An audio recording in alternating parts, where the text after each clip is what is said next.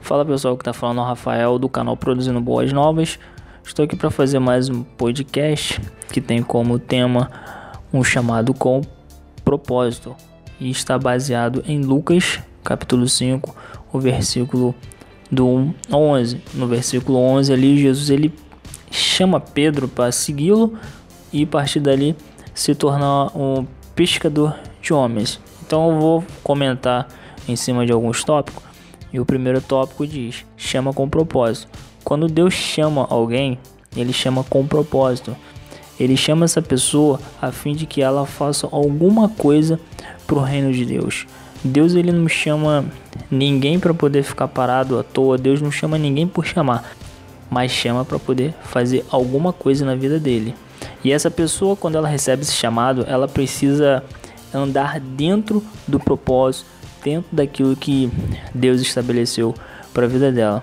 Porque quando a pessoa ela sai do propósito de Deus, ela está atrasando os planos de Deus, ela atrasa aquilo que Deus estaria fazendo, porque o tempo que ela está fora dos, dos propósitos de Deus, ela está afastada, está desanimada, esse seria o tempo onde Deus estaria trabalhando na vida dela, onde Deus estaria realizando coisas, estaria através da vida dela ganhando pessoas, estaria poderia estar pregando, fazendo alguma coisa. Mas o tempo que a pessoa ela tá parada, o tempo que ela está afastada, desanimada, ela está atrasando aquilo que Deus está fazendo na vida dela.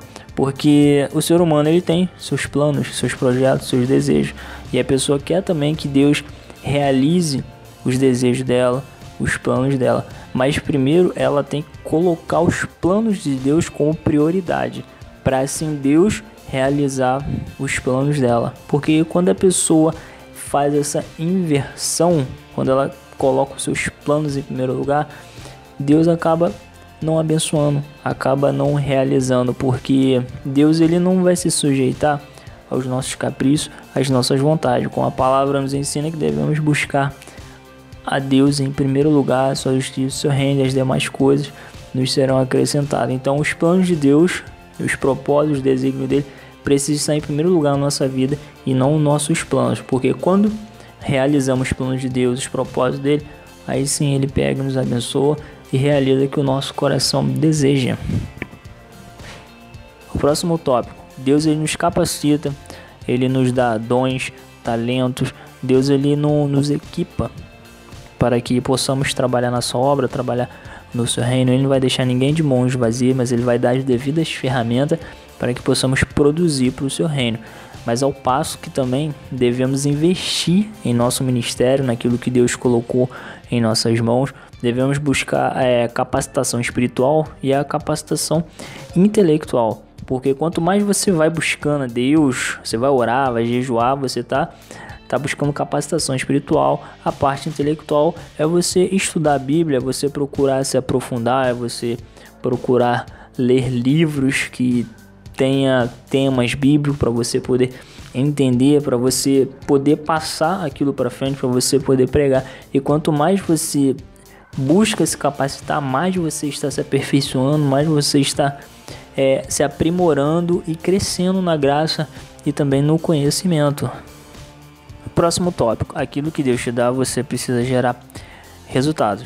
Todos conhecem a parábola dos 10 talentos, onde um recebeu 5, outro 2 e um recebeu um talento. Então eles deveriam negociar e gerar outros talentos, sendo que um pegou seu talento e enterrou, sendo que aquilo que Deus ele confia você coloca nas suas mãos, não é para você pegar aquilo e enterrar, mas é para você usar aquilo na obra dele, no reino dele é para você produzir resultado através daquilo que Deus te deu, aquilo que Deus te capacitou a fazer, aquilo que ele te confiou. Você precisa através daquilo produzir frutos no reino dele, porque todos, todos nós somos trabalhadores no seu reino e seremos recompensados por aquilo que fizermos.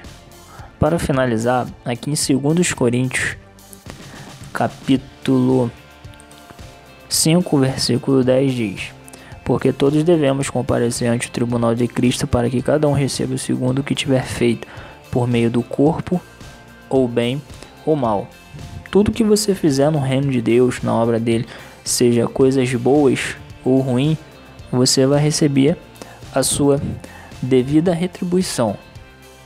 Aqui em 1 Coríntios capítulo 3, versículo 8 diz: Ora, o que planta e o que rega são um, mas cada um receberá o seu galardão segundo o seu trabalho. Somos trabalhadores na obra do Senhor e cada um vai receber segundo as suas obras, segundo aquilo que produziu. Ou seja, a sua caminhada cristã ela está sendo gerada é um histórico.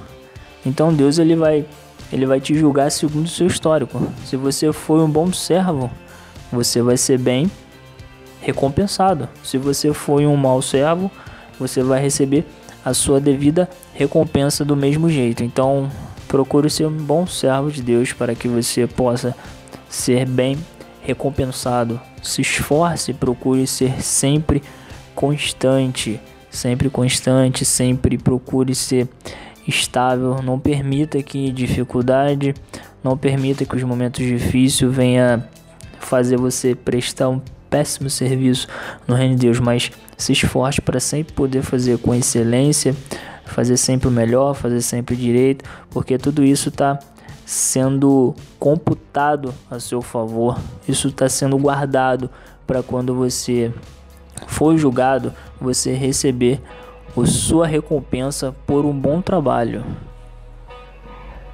Bom pessoal, essa foi a palavra, espero que tenham gostado. Você compartilhe, se inscreva, que você curta e que você também possa deixar o seu comentário aí para essa palavra.